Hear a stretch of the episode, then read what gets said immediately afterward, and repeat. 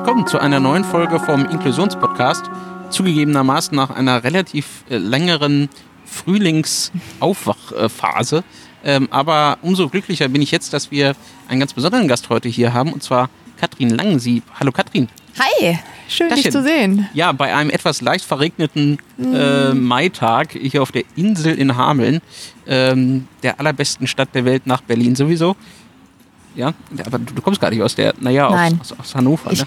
ich komme eigentlich aus Hannover, ich komme eigentlich aus dem Umland. Ich sage auch immer für die Leute in Hannover, ich habe so ein bisschen die doppelte Staatsbürgerschaft. Ich komme eigentlich aus Großburg-Wedel, bin ich groß geworden, aufgewachsen und wohne jetzt in Hannover-Linden-Nord, äh, den dicht besiedelsten Stadtteil oder Bezirk ähm, in Niedersachsen und äh, ist sehr vielfältig und äh, bin aber auch natürlich noch in Großburg-Wedel unterwegs. Okay, aber das ist doch eigentlich ein relativ hipper Stadtteil, oder? Ist, sind da nicht auch viele Studenten? Ja, also als ne? ich 2011 irgendwie dahin gezogen war, da war es noch ein bisschen ruhiger. Jetzt ist zum Beispiel die Limmer Straße in Linden Nord, ist ähm, Cafés, viele Cafés, die wir haben, Bars, Kneipen und ist so eine Studi-Szene. Mhm.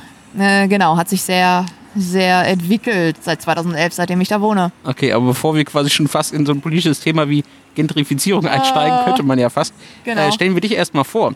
Ähm, weil du bist heute hier, weil du auf der einen Seite Europakandidatin für Bündnis 90 Die Grünen Ja. ähm, hier in Niedersachsen bist, ähm, beziehungsweise genauer gesagt im Wahlbereich Hannover, nehme ich mal an. Oder wie groß ja, ist der? wir sind ja vielfältig. Also wir haben ja nicht so wirklich einen Wahlkreis, Mhm. Wahlbezirk, sondern ich bin, ähm, ich habe das Votum aus Niedersachsen, dass ich Mhm. schon die Niedersachsen-Kandidatin bin, die Spitzenkandidatin aus Niedersachsen. Und ähm, aber wir das am Ende des Tages auf einer Bundesliste gewählt haben Mhm. und somit bin ich ansprechbar und die Kandidatin eigentlich für ähm, ganz Deutschland. Ja. Aber natürlich Spitzenkandidatin aus Niedersachsen. das hört sich natürlich auch schon mal ganz Das toll toll, an. ganz Ja. toll. Genau. Das heißt, du hast aber auch wirklich realistische Chancen jetzt dann ins Europaparlament einzuziehen. Genau, ich bin auf Platz 9 der Bundesliste. Also ich bin, habe mich ja erst um das Votum auf dem äh, Landesparteitag im Oktober beworben. Und dann bin ich damit auf den äh, Bundesparteitag gezogen und habe mich da äh, vorgestellt am 9., 10. November. In Leipzig war das auf dem Bundesparteitag und bin da auf Platz 9 gewählt worden. Und das ist jetzt angesichts der Umfragen äh, super safe, dass ich ins Europaparlament einziehen werde. Ja, die Grünen aktuell auf einem totalen Stimmungshoch. Ja. Ähm, das freut mir auch, wenn ich kein Grüner bin. Das wissen ja auch die Zuhörer. Ich bin in einer anderen Partei, aber immerhin auch aus dem linken Spektrum. Und da freut es mich eigentlich für jede Partei, die gut dasteht, damit wir die Rechten möglichst aus Ja. dem EU-Parlament raushalten. Ähm, aber sag doch mal ganz kurz für die Zuhörer, die vielleicht auch nicht alle so politisch interessiert sind wie wir beide, warum ist die Europawahl so wichtig? Und dann vielleicht gleich die Anschlussfrage, warum zur Hölle kandidiert man dafür? Warum zur Hölle kandidiert man dafür? Weil, äh, oh ja, Europa, wozu braucht man das? Ich glaube, viele, ähm, und das muss ich mir auch selber irgendwie eingestehen, hatten immer so die Einstellung, naja, Europa und die EU, das haben wir jetzt. Ne? Also wir haben jetzt Grenzfreiheit, seit 1989 sind die Grenzen gefallen und das bleibt jetzt so.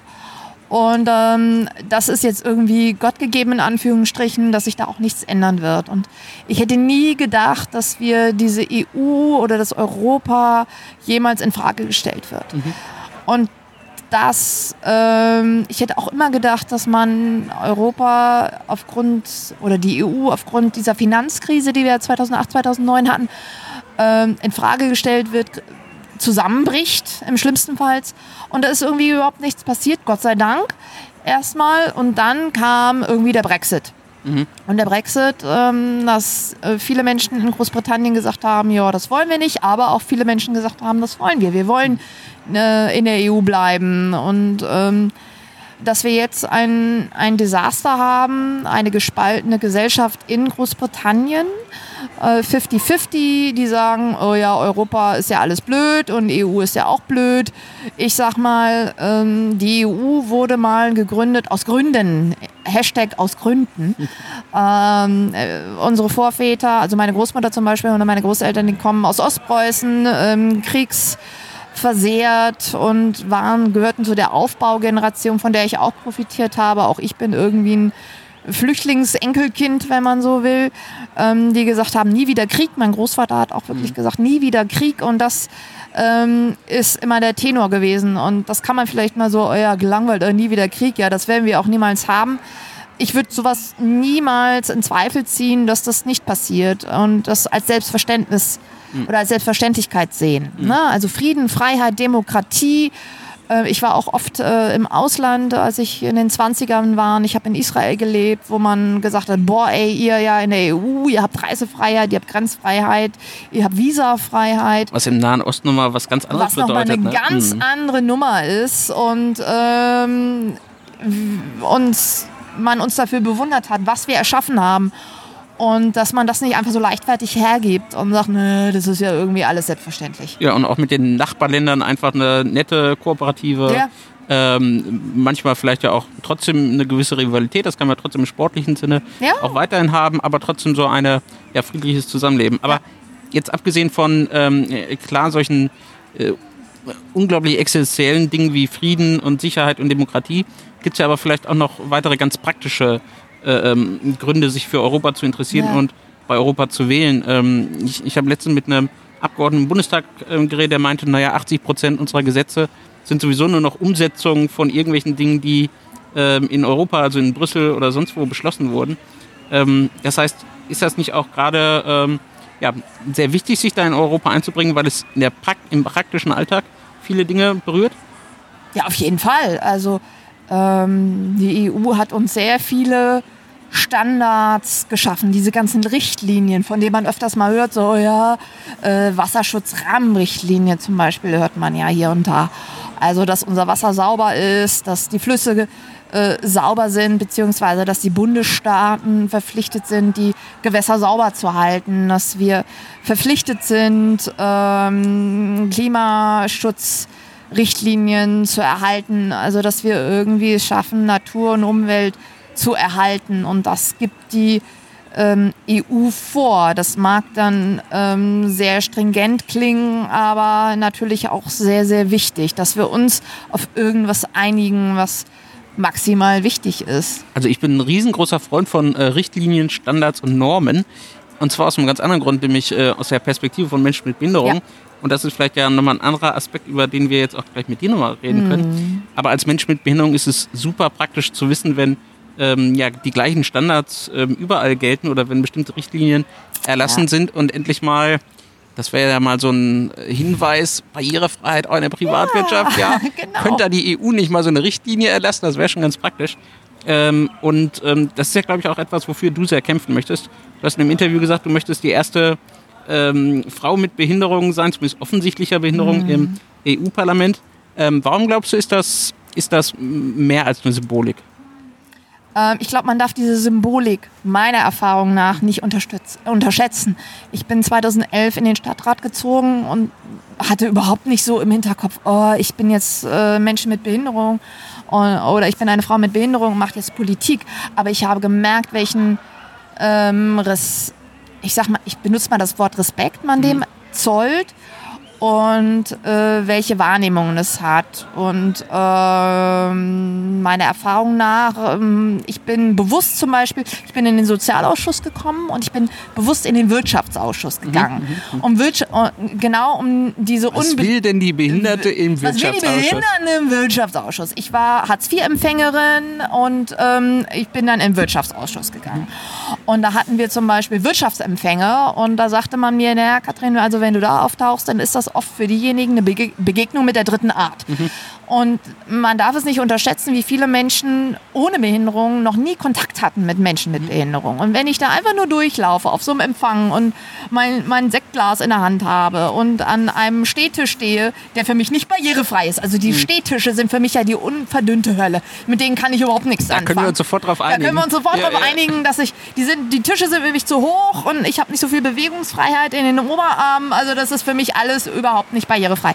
Aber dann stehe ich da und sage, guten Tag, ich bin hier von den Grünen und ich habe eine Behinderung und ich möchte mich gerne mit Ihnen, Herren sowieso, meistens sind es Männer, das kommt auch dazu. Meistens sind es Männer oder sind da immer Männer. Ähm, sie haben ja ein Unternehmen, haben sie mal jemanden mit Behinderung eingestellt und dann kriegen die immer ganz hektische Ja, Flecken. ja, ja. Oder, das muss man auch wirklich sagen, die wirklich interessiert sind und sagen, komm, ich lade sie auf ein Bier ein und wir sprechen mal. Ich habe total viele Fragen. Ich habe noch nie Kontakt mit einem Menschen mit Behinderung gehabt. Und da möchte ich hin. Also da, ähm, das finde ich auch aus grüner Sicht immer wichtig, zu sagen, dahin gehen, wo man als Frau, Mensch mit Behinderung, als Grüne vielleicht noch nie war und sagen, ey, wir schnacken mal. Hast du schon mal jemals einen Mensch mit Behinderung außerhalb vom Rollstuhl, was oft sehr klassisch, klassisch ist. Klar. Barrierefreiheit wird mit Rollstuhl verbunden. Das ist ja auch schon mal erstmal irgendwie ein erster Schritt und auch richtig. Ähm, hast du schon mal irgendwie jemanden, mit dem jemanden geschnackt? Hast du schon mal jemanden ausgebildet, der in einem Rollstuhl war? Äh, Die beste Frage ist, hast du schon mal einen Behinderten entlassen? Hast du schon mal eine, ja, noch, noch Ja, viel weil da, dazu muss man ja erstmal einstellen. Das Genau, man muss ja erstmal einstellen, also wie, ja, und dann kommt immer, ja, ja, irgendwie, äh, äh, äh, äh. Ähm, aber ich möchte die ja auch nicht vorführen. Ich finde es auch, ich möchte, ich mache das nicht, um die Leute vorzuführen, sondern was hindert dich daran? Warum hast du noch nie Kontakt dazu gehabt? Und, und, und. Und was kann man da verändern? Und ähm, da sind es oft meiner Erfahrung nach die Rahmenbedingungen, die es schwer machen, auch Unternehmerinnen es ihnen das Leben schwer machen, Menschen mit Behinderung einzustellen, weil sie nicht wissen, an wen sie sich wenden sollen, wenn sie Fördergelder bekommen wollen. Oder ich als Mensch mit Behinderung vielleicht äh, maximale Hürden habe, ähm, Fördergelder zu beantragen, wenn ich jetzt da und da arbeiten möchte. Und dann ist es aber nicht, dass die Wirtschaft das verhindert, sondern dass einfach die Strukturen verkehrt sind. Und Strukturen ist dann ja gerade auch mit EU wieder ein, ein, Ja. ähm, ein guter Rückgriff, weil das ist ja etwas, äh, was zumindest Menschen mit Behinderung in den letzten Jahrzehnten sehr viel gebracht hat, nämlich Richtlinien Ja. äh, aus der EU, ähm, sowohl jetzt ganz praktisch und materialistisch irgendwas in Richtung Barrierefreiheit, ähm, aber auch, viele Standards, die wir vielleicht in anderen Bereichen überhaupt erst dadurch erhalten haben, dass die Europäische Union dazu was erlassen hat. Ja. Ähm, hast du da konkrete Vorstellungen? Was möchtest du unbedingt angehen? Solltest du ins Europaparlament kommen? Was ist so für dich aus vielleicht behindertenpolitischer Sicht etwas, was sehr wichtig ist, was man angehen muss? Ja, also für mich persönlich war die UN-Behindertenrechtskonvention ein Segen. Ne? Ich ähm, musste mich Mhm. Zehn Jahre feiern wir das zehn, dieses ja, Jahr. Genau. endlich im, März, im März Genau. zehn Jahre. Und ähm, diese Behindertenrechtskonvention ähm, war für mich ein Segen, dass ich mich nicht mehr integrieren musste, sondern ich durfte einfach sein, wie ich war.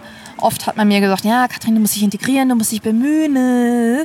Ähm, und es war eine, für mich persönlich eine enorme Erleichterung, dass ich nichts mehr leisten musste, nichts mehr erbringen musste, sondern einfach so sein durfte, wie ich war.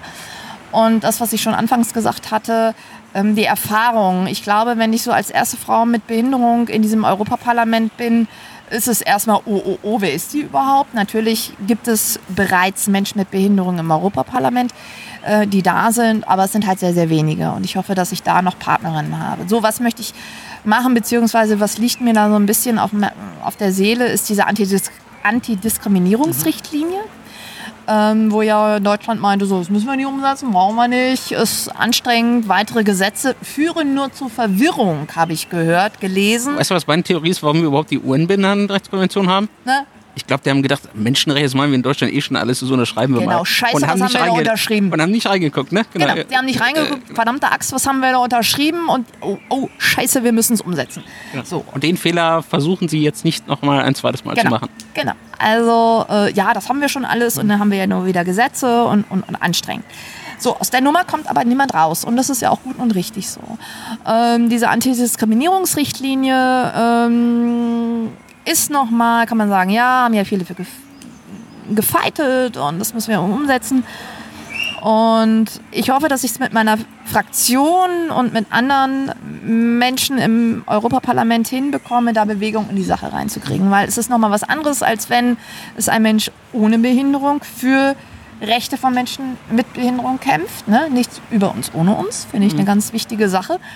Und ähm, dass Menschen wie du und ich das nochmal machen. Und das ist nochmal ein anderer Zungenschlag. Da werden die Hacken nochmal anders zusammengeschlagen, würde ich mal sagen.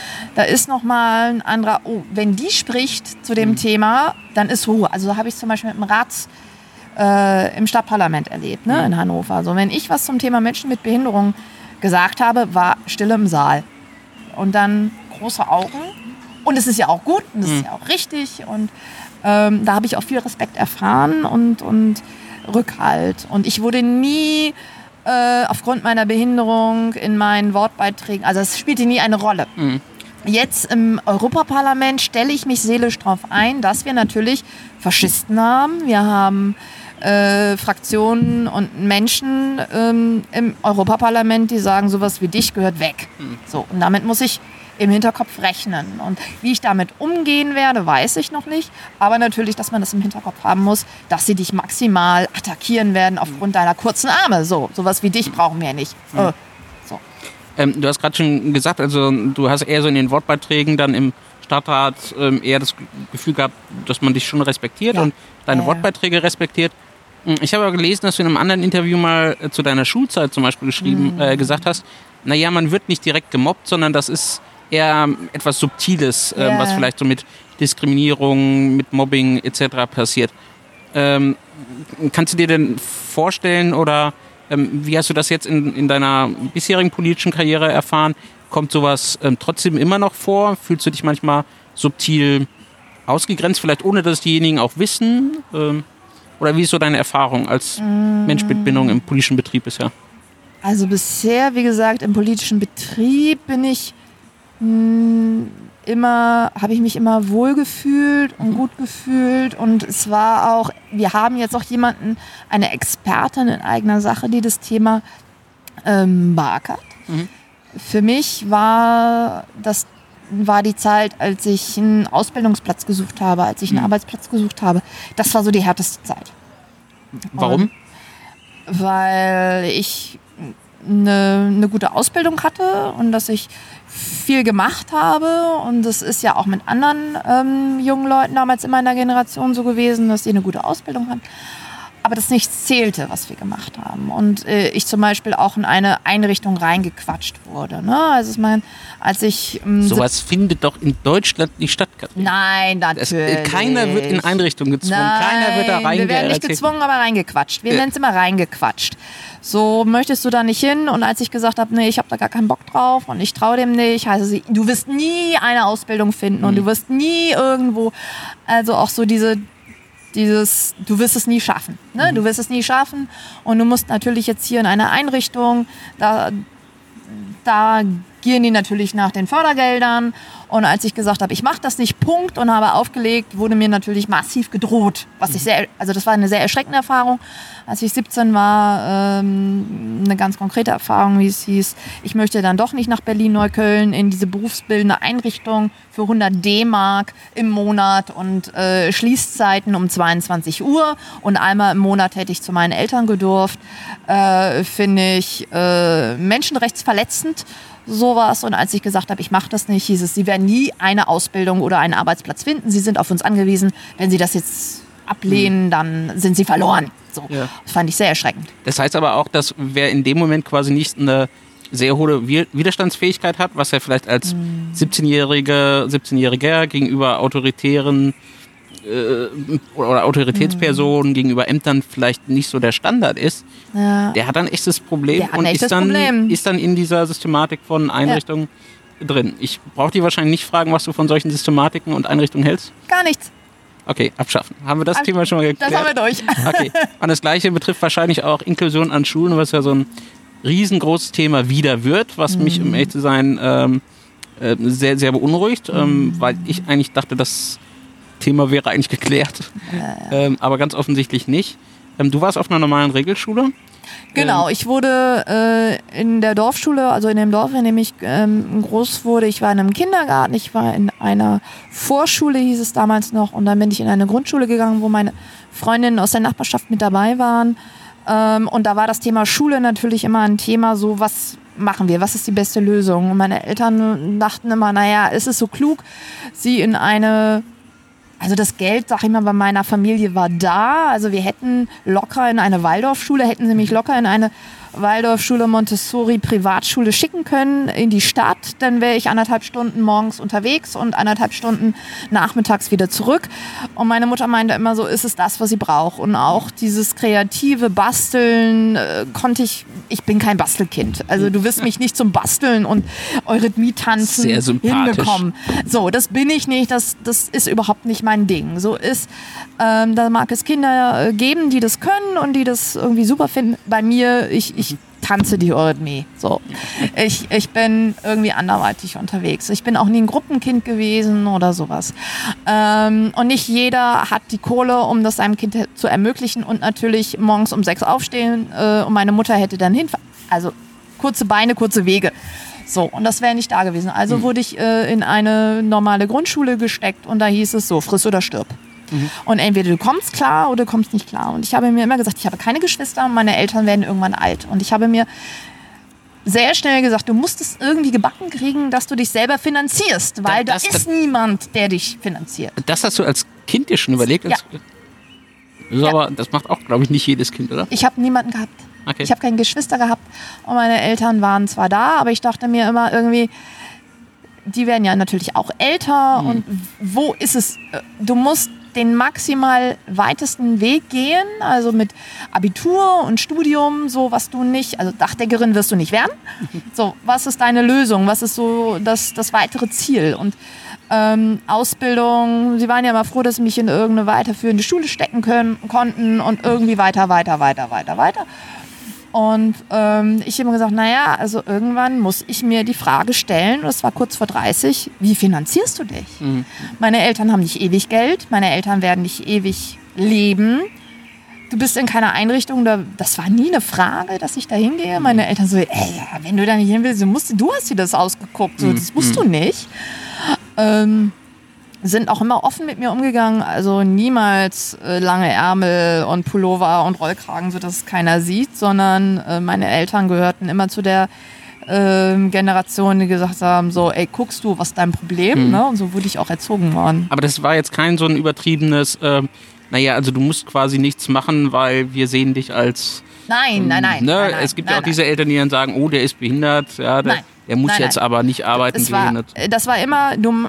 Ähm, ich hatte immer den Rückhalt, ich hatte immer den Rückhalt meiner Eltern. Du machst das, was du kannst. Und das, was ich erreicht habe, wenn ich mir jetzt das angucke mit dem Europaparlament, das, das hätten, hätte man 1979 meine Eltern gesagt, ja, so ist die erste Frau mit Behinderung im Europaparlament, hätten gesagt, ähm, das, das war immer, und es, sie, hätten, sie haben mich immer akzeptiert, so, ich, so wie ich bin.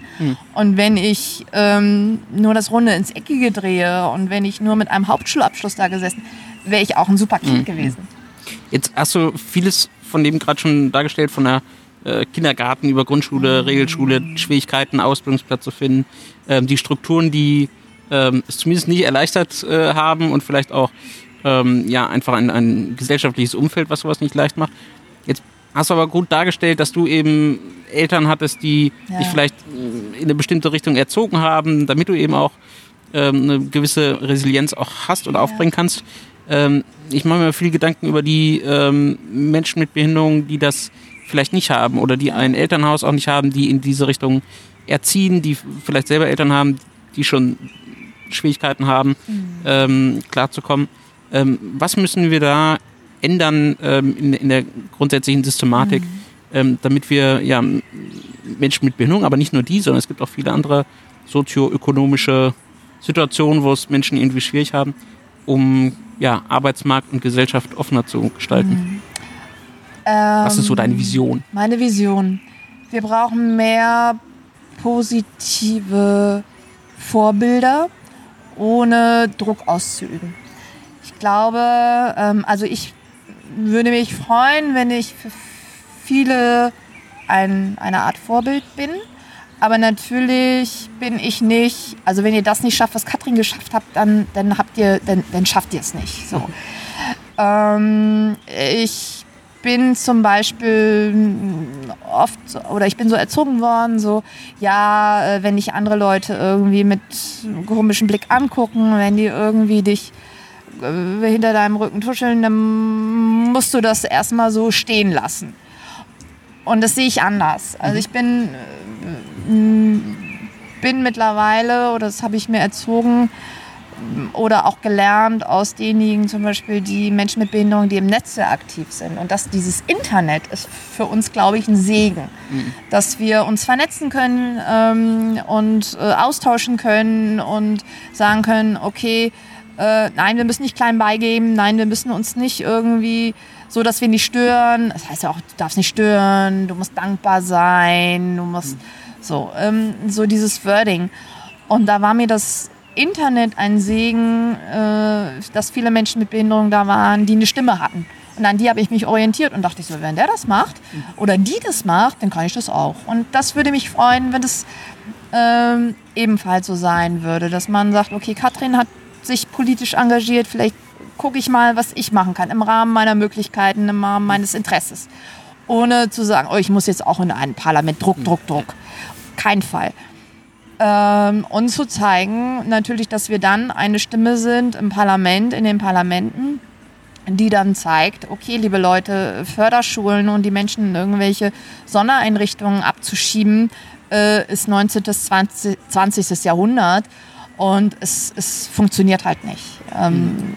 Wenn wir die Förderschulen diskutieren, äh, ich bin mehr unterwegs in der Frage Werkstätten für Menschen mit Behinderung, mhm. dass ich sie besuche, dass ich mit den Menschen in, in den Kontakt komme und das allein schon ein Kraftakt ist, mit Menschen in Kontakt kommen, die es betrifft, ohne dass da die Geschäftsführung zum Beispiel daneben sitzt und die Menschen sich halt nicht trauen, was zu sagen. Mhm. Ähm, da müssen wir ganz in dem Bereich kleine Schritte gehen und das merke ich, dass das ganz kleine Schritte sind.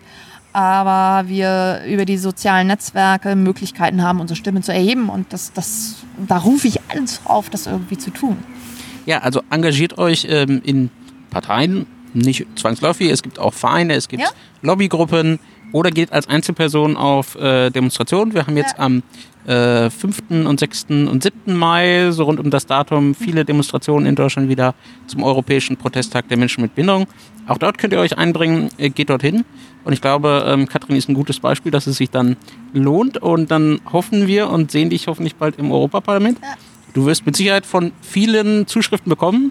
Wir setzen auf dich. Würde mich freuen. Genau. Ähm, ich weiß, dass ähm, Julia Reda, die jetzt ausscheidet, auch viel in Richtung Binnenpolitik gemacht hat, obwohl das eigentlich gar nicht ihr Zuständigkeitsbereich war, weil das leider ein Thema ist, was oft untergeht bei vielen anderen Abgeordneten. Aber ich glaube, bei dir wird es nicht untergehen, allein schon aus egoistischen Gründen. Das ist ja unter anderem auch ein guter Vorteil manchmal. Katrin, ja. ganz herzlichen Dank. Danke für das Interview, für das Gespräch. Ja, und wir sehen uns ähm, das nächste Mal äh, mit weiteren tollen Gästen. Ich weiß noch gar nicht, wer kommt. Ähm, sonst fahren wir zur Wahlparty von Kastrin, wenn sie gewonnen hat. Bis dahin. Oh. Tschüss. Ciao.